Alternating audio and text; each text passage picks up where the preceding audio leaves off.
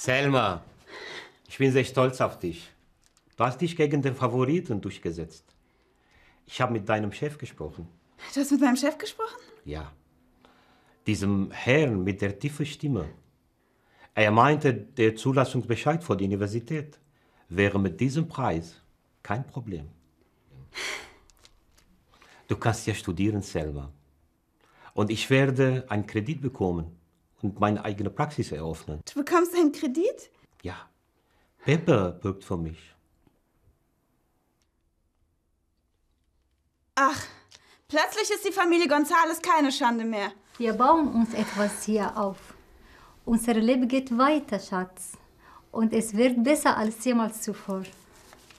Ja, was immer ihr sagt. Selma, ich muss dir noch etwas sagen.